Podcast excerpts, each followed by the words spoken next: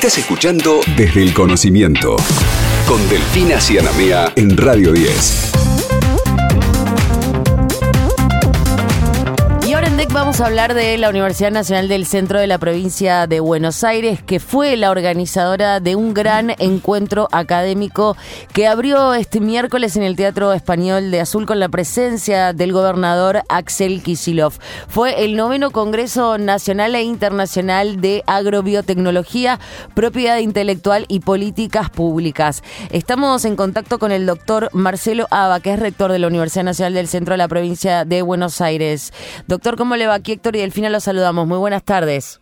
¿Qué tal? Muy buenas tardes. ¿Cómo están ustedes? Un gusto saludarlos. Igualmente para nosotros. Estamos eh, hablando de tres conceptos, de tres propuestas que obviamente eh, se entrecruzan, pero un poco el disparador tiene que ver con la agrobiotecnología y, me gustaría que un poquito podamos charlar y, y definirlo bien para, para toda la audiencia.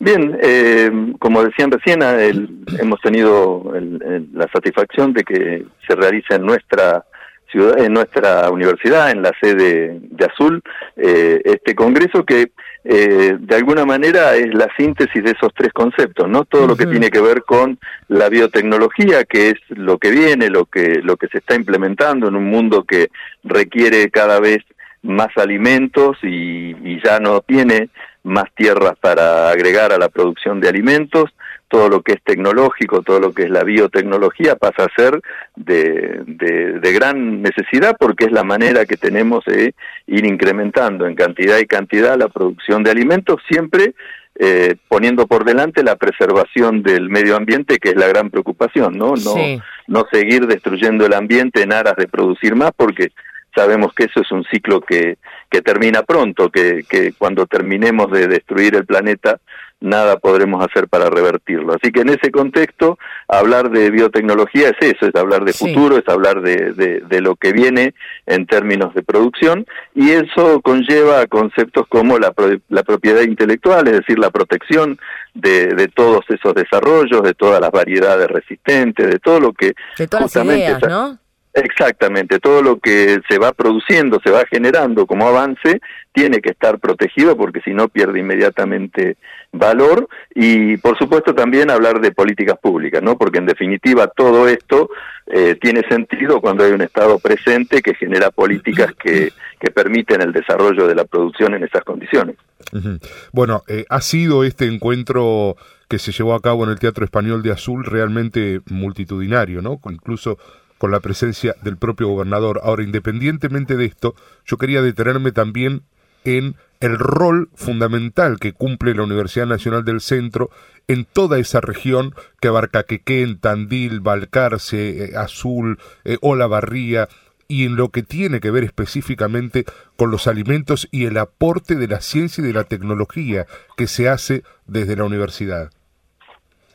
Sí, nosotros eh, como universidad regional tenemos presencia básicamente en, este ámbito que mencionaba recién, ¿no? Eh, tenemos sedes en, en Necochea, Quequén, en Tandil, Azulio, Lavarría y por lo tanto toda una, una muy fuerte presencia en lo que es la zona centro de la provincia de Buenos Aires que eh, entre entre otras eh, que es donde se producen muchos alimentos no exacto iba eso entre muchas otras porque también tenemos industria porque también hay turismo es decir hay otras actividades muy importantes pero es una fuente de, de, alimentos muy, muy importante para la región en sí misma, pero también para el país y para la exportación. Y en eso, bueno, tenemos tanto desde la Facultad de Agronomía, en, la parte que tiene que ver con cultivos, como de la parte de veterinaria, en lo que es la producción animal, más las carreras de alimentos, que las tenemos en las tres sedes, en Tandil, Azul y Olavarría, y que se dedican quizá una mirada un poco más de la tecnología del alimento y no tanto a la producción, eh, bueno, sí creemos que, que hay un fuerte aporte a lo que es el desarrollo de la producción de alimentos en la región. Ahora, recién charlábamos acerca de la presencia del gobernador Axel Kisilov y obviamente esto tiene una gran importancia en cuanto a lo que tiene que ver con una clara manifestación de presencia y de apoyo ante estas iniciativas, pero también me imagino que tiene que ver con la necesidad de poder llevar adelante estos cambios y este proceso para que se instalen, ¿no? Y para que más allá de lo que suceda en el marco de los distintos gobiernos, este, se pueda seguir trabajando en este contexto.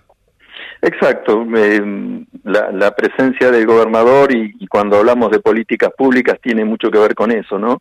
La necesidad de que estas políticas no pueden ser erráticas, digamos, tenemos que tratar de, generar una síntesis que, que responda a, un denominador común de, de, los intereses de todos los sectores y a partir de allí ser convertidas en verdaderas políticas públicas que mm. sean transversales al gobierno de turno, digamos, no no no podemos eh, en algo tan tan este tan difícil de, manejar como es la producción de alimentos, eh, depender de políticas erráticas que, según el gobierno de turno, vayan en una u otra dirección. De allí también la importancia de que el Congreso y, la presencia del Ministerio de Desarrollo Agrario, del gobernador de la provincia, hablando de lo que son las políticas públicas en ese sentido. Claro, claro, sin lugar a dudas. Y eh, tampoco quiero dejar de lado, digo, más allá de reforzar estos conceptos, un poco también eh, preparar, ¿no? A los a los nuevos jóvenes, a las nuevas camadas, eh, en cuanto a lo que tiene que ver con estos desarrollos, con estos cambios que ya han, han llegado para quedarse.